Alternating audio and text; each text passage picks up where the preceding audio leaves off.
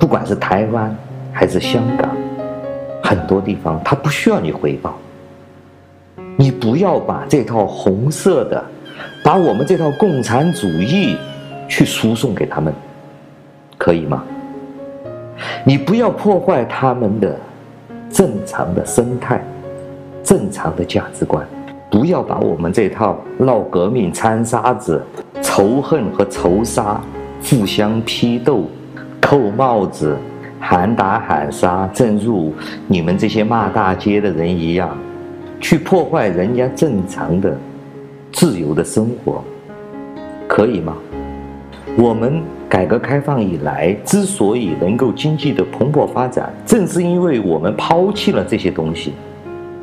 而现在，我们居然先要带给港澳同胞，先要带给台湾人，还要带给什么那些马来西亚、美国的华人。我们到底是什么人？我们到底还有没有良知？有没有廉耻？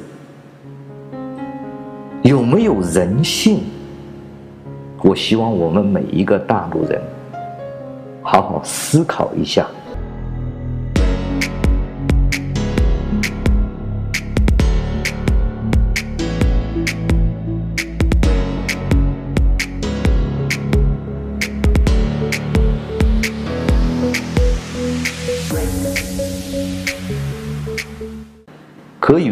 见的是，林东肯定会叫到来。中国共产党会绑架我们中国人，走向一条不归的路。尤其是看这个习近平这个趋势，就这个意思。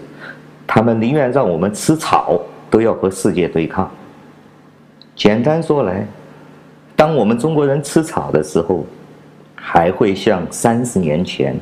有那么多港澳同胞、台湾同胞。海外华侨怀着一个美好的心来救我们吗？我们今天和香港人站在一起，和香港的抗争者站在一起，实质上就是在救我们自己。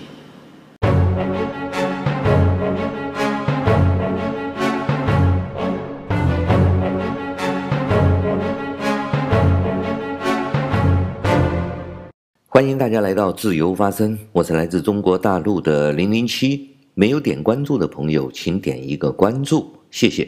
片头那句话呢，是零零七在一年之前的一期节目中说的。节目的主题呢，其实就是为什么我们对帮助过我们的海外华侨还有香港人如此大的愤怒，却不敢面对欺压我们的中国共产党有半点的不满。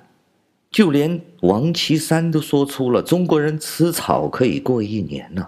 当然，这是一种斯德哥尔摩症的表现。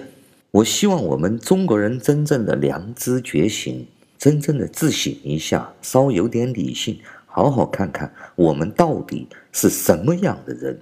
我们中国今天为什么能成为世界第二大经济体？有些人富裕了起来，是因为所谓的改革开放。改革开放的本质是什么？按邓小平的话，就是说不谈性色性质，实际上就是我们不再谈意识形态，不再谈共产主义。共产党将很多领域呢市场化了，而中国人在部分开放的市场体系之下呢，创造出来了今天的这个局面。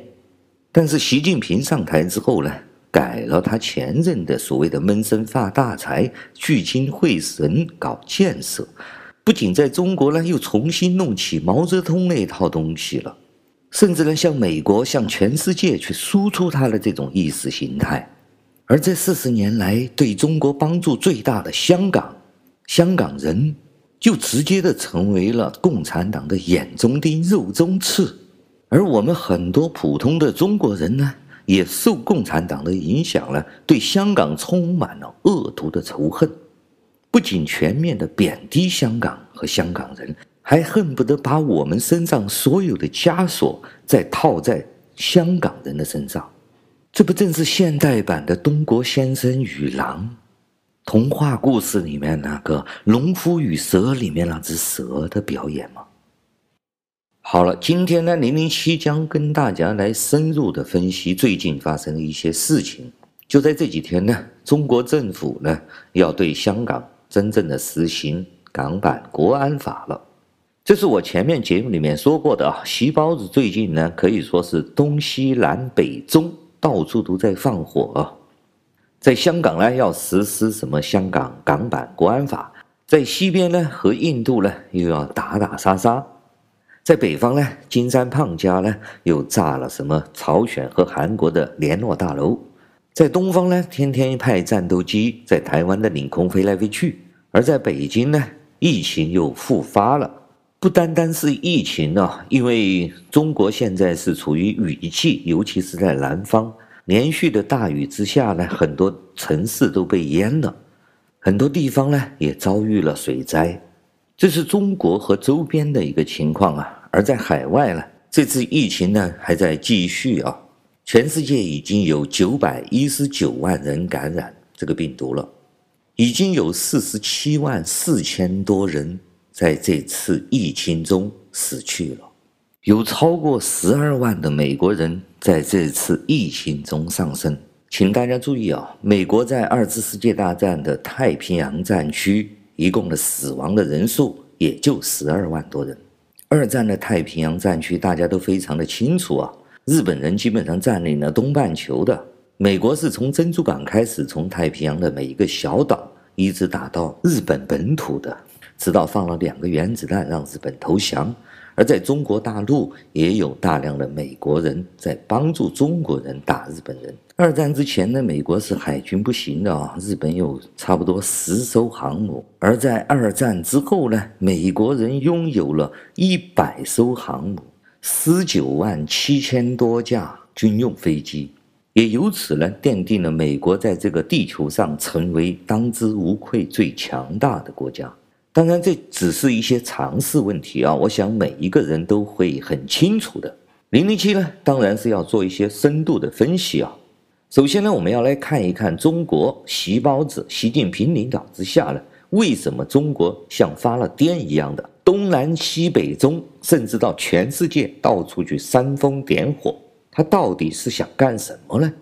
在讨论这些问题之前呢，我们首先要定义中国到底是一个什么性质的国家。以我的判断呢，中国现在是一个帝国。我们不要被那些外表的什么中国梦啊、社会主义呀、人类命运共同体那些晃花了眼睛。我们首先要确认的是，中国就是一个帝国。这个帝国打的招牌虽然是共产主义、马克思主义，对吧？或者是习习包子主义，什么这些都不重要，这些都掩盖不了中国的本质啊！中国的本质就是一个。帝国，无论是它的组织结构也好，无论是它对人民的这种控制也好，它和中国历史这几千年以来的所有的王朝和帝国没有本质的区别。我们要谈论一件事物的话，我们必须首先要搞清楚这到底是一个什么样的性质的东西，我们才能够准确地做出判断。我们定义了这个帝国的本质之后呢，我们就可以根据历史和根据现实呢，判断出来。这个帝国到底要干什么？帝国的逻辑是什么？一个帝国呢，走到末期的时候呢，它一般呢会发生什么状态？第一个，统治阶层在这个时期呢，他们会选择一些智商较低的可以控制的人来做这个国家的统治者。这是因为统治阶层呢固化，那些政治精英们呢，他们会选择一个可控。一个笨的人，一个傻的人来做这个国家的一个持牌人，所谓的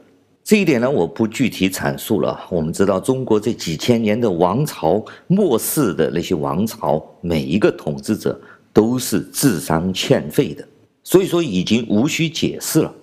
第二点，在末世之中呢，不管是这个社会的统治阶层，这些所谓的精英阶层呢。所谓的大臣们呢，都成为了行尸走肉，老百姓呢也对政治麻木不仁，所以说它形成了一个社会阶层的彻底的固化，失去了什么呢？精英层失去了造血功能和自我改革修正的能力，因为他们这个阶层彻底的固化之后呢，你普通的老百姓、普通的人是永远也进不了统治阶层的。中国历史中那些王朝的末期，那都是只能靠裙带关系、靠血缘才能够成为这个王朝的统治阶层。就像今天，你不是红二代，或者你没有跟红二代有裙带关系、有血缘关系的话，你基本上没有办法进入中国这个统治阶层。十几亿的中国普通老百姓根本没有权利过问任何政治问题，也无权参与这个国家的政治。就算现在中国的官僚阶层，他们都不能够参与政治。习近平喊的是不得妄议中央，所以自然而然呢，这几千年来以以来啊，中国的王朝也好，帝国也好，他们到了末期的症状都是一样的，那就是失去了造血的功能，失去了自我革新的能力，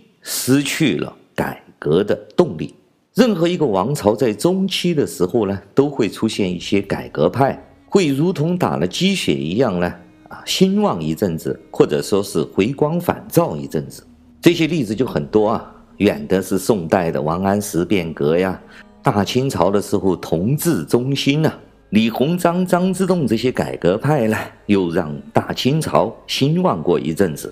中国呢，从胡耀邦、赵紫阳一直到邓小平的改革开放这个时代呢，就等于是一个王朝的中期，进行了不成功或者成功的部分改革。但是呢，帝国的性质决定了必然会出现习近平这样的人，让这个帝国呢走向末路。第三点啊，末世之君、末代之君，我们知道啊。末代之君呢，往往是精英阶层和这些统治阶层选出来的一个智商欠费的、智商非常低的一个傻子。中国呢，民间有一句话叫做“德不配位”，说的就是末代之君。但是这些二傻子当上皇帝之后呢，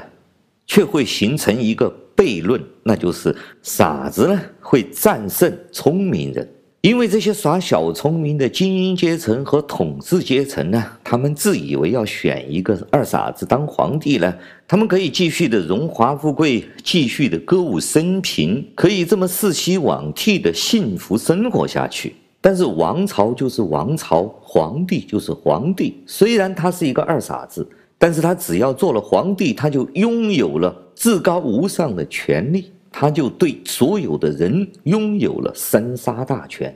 这个呢就成了一个王朝的悖论，就如同呢我们中国那种聪明人精英阶层认为猴子很傻，容易控制嘛，他只是一个畜生嘛。好，你把那个权力给他，你给他一把 AK 四十七之后会发生什么情况？最后变成了一帮聪明人要跪倒在这个猴子面前的，猴子是不懂得人性。也不懂得什么叫人的，那么他拿着 AK-47，他对他有了权力之后呢，他就可以任意的处置任何聪明人，对不对？就像今天这个习近平一样的，他拿着这把 AK-47，他拥有了这个权力之后，他就可以为所欲为，那么是不是很有意思呢？在一个二傻子心目中，那么掌握了这个权力，掌握了这把 AK 四十七，他他自然而然的认为自己拥有了一切，那么他将会牢牢的抓住这把 AK 四十七，为了这把 AK 四十七能永远的掌控在自己手里面，他将会对这些所有的反对人进行消灭，就像今天呢，习包子要兼任中国几十个小组的组长。这个就是一个原因，很多人不能理解。我想我这个解释，大家一定能够清晰明了地理解了吧？有人说呢，那么你这个王朝选一个聪明一点的人上台，不就解决这些问题了吗？但是王朝的悖论就在于此啊！你如果是一个统治阶层的一个精英，你怎么可能允许对方有一个比你更聪明的人来掌控权力？甚至来掌控你的生死了。所以说，一个王朝的末期呢，它阶层固化，它失去了造血能力，它失去了自我纠正的能力，它失去了改革的能力。这个时候呢，必然所有的聪明人只能选一个二傻子出来当他们的皇帝。这是中国人用几千年的历史，直到今天都在证明的一件事情。这是任何一个中国王朝的必然结局。按共产党的说法，叫不以人的意志为转移的历史事实。好了，我给大家分析完这个中国王朝的末世的情况和王朝的悖论，我们就不难看得出来，习包子习近平为什么突然丧心病狂地做出一些完全是不可理喻的事情啊！首先是这场病毒疫情呢、不管他习近平是有意还是无意，他已经给全世界带来了无法挽回的损失，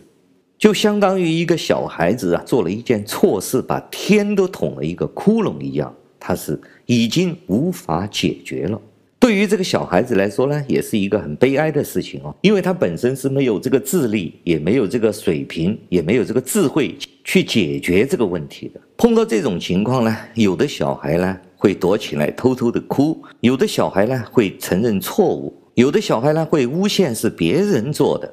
甚至有的小孩呢会去打烂一个更珍贵的东西，所谓的破罐子破摔。那么由此呢，我们就可以清晰明了的看得出来，习近平和共产党最近就是做的破罐子破摔。一会儿呢，跑到朝鲜呢炸了大楼；一会儿跑到印度边境呢去搞摩擦；一会儿呢又派飞机飞台湾。最重要的一个举措是什么呢？他把香港七百万人放在了他的 AK 四十七的枪管之下，一边对着美国人和西方人喊：“哎，你们不要告我啊！你们不要因为那个疫情啊，因为其他原因对我进行惩罚呀，否则的话。”你看看，我要对香港下手了。这个二傻子习近平呢，就像绑架中国人、绑架新疆人、绑架西藏人一样。他以为呢，他可以绑架香港，他以香港人的自由甚至生命为代价去要挟世界。我想呢，通过我的解释呢，我们大家都能够清晰明了地了解了为什么习近平会做出这样的事情来。最后呢，我想告诉中国人，现代的中国人呢，因为教育啊，中国的这种教育之下呢，形成了认知的偏差和认知的缺陷呢，对这个世界充满了仇恨。第二个呢，就是那种民族情绪带来的一种自大狂的心理，这种认知的偏差和这种自大狂呢，就自然的形成了我们的战狼小粉红和普遍的这种国人的心态。很简单一个例子，就是练混元太极掌门人那个马保国一样，练他那个太极，练着练着，连自己都信了。自己意淫一点什么这个鞭法，那个太极拳法呢，吓得日本人又尿了，台湾人又怕了，香港人要死了，欧洲人也吓尿了，英国人也投降了，甚至感觉啊，就连美国人明天就要向我们习包子投降了一样。零零七呢，想对这些人泼一盆冷水，好好的让你们清醒一下。如果中国人真的要和这个世界为敌，和美国人做敌人的话，最严重的打击是什么？我不说美国明天可以生产出多少武器、多少航母、多少原子弹，只说今天的，美国有二十一架 B 二轰炸机，有八十六架 B 一系列的战略轰炸机。只凭这两种战略轰炸机和美国现存的六千多枚核武器，可以饱和性的用核武器把中国九百六十万平方公里夷为平地。毫不夸张的说，可以在三天之内毁灭掉这个族群。请注意啊，这不是意淫啊，这是美军现实的军事实力可以做到的事情。当然，你要说这会带来核冬天，这会带来巨大的道德问题、道义问题。我只想请问中国人：你们不是说拳头里面出真理吗？你们不是说良心值几个钱吗？好了，本期节目呢，零零七就说到这里。我希望呢，中国人能够好好的思考一下，在二十一世纪的今天，我们是要做一个人，还是要做共产党的炮灰？像猴子一样生活在这个世界上，感谢大家收听今天的自由发声，我们下次再见。